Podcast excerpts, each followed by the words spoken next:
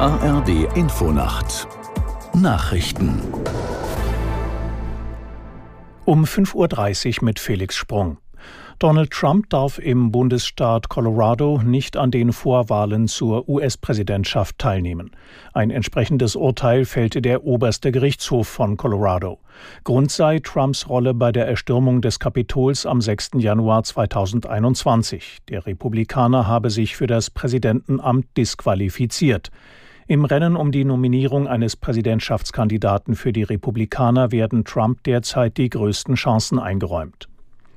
Das Bundeskabinett befasst sich nun doch schon heute mit den Kürzungsplänen der Ampelspitzen für den Bundeshaushalt 2024.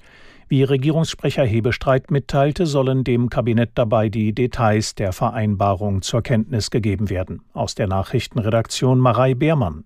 Manche Kompromisse sind politisch aber noch immer umstritten. Vor dem Bundestagsbeschluss des Etats könnte das Parlament daher noch Änderungen vornehmen. Nötig waren nach dem Karlsruher Haushaltsurteil Einsparungen von rund 17 Milliarden Euro. Die Spitzen der Ampelkoalition hatten vergangene Woche nach tagelangen Verhandlungen eine Einigung erzielt. Gespart werden soll etwa durch das Wegfallen von Steuervergünstigungen für Landwirte und eine höhere Ticketsteuer für Passagierflüge. Bahnreisende müssen sich ab Januar auf tagelange Streiks einstellen. In einer Urabstimmung sprachen sich 97 Prozent der Mitglieder der Gewerkschaft GDL für härtere Arbeitskampfmaßnahmen aus. Aus der Nachrichtenredaktion Franziska Amler. Über Weihnachten und Silvester soll Ruhe herrschen. Allerdings könnte es danach für Bahnreisende ungemütlich werden. Mehrtägige Streiks sind möglich. GDL-Chef Wieselski sagte, der nächste Arbeitskampf werde, Zitat, kräftiger, länger und härter. Streiks sollen aber mindestens 48 Stunden vorher angekündigt werden. Die Tarifgespräche zwischen GDL und Bahn sind festgefahren. Zentraler Punkt ist die Verringerung der Arbeitszeit für Schichtarbeiter. Der UN-Sicherheitsrat versucht heute erneut eine Nahost-Resolution zu verabschieden. Der Text soll so ausgestaltet werden, dass auch die USA zustimmen. Aus New York Charlotte Voss.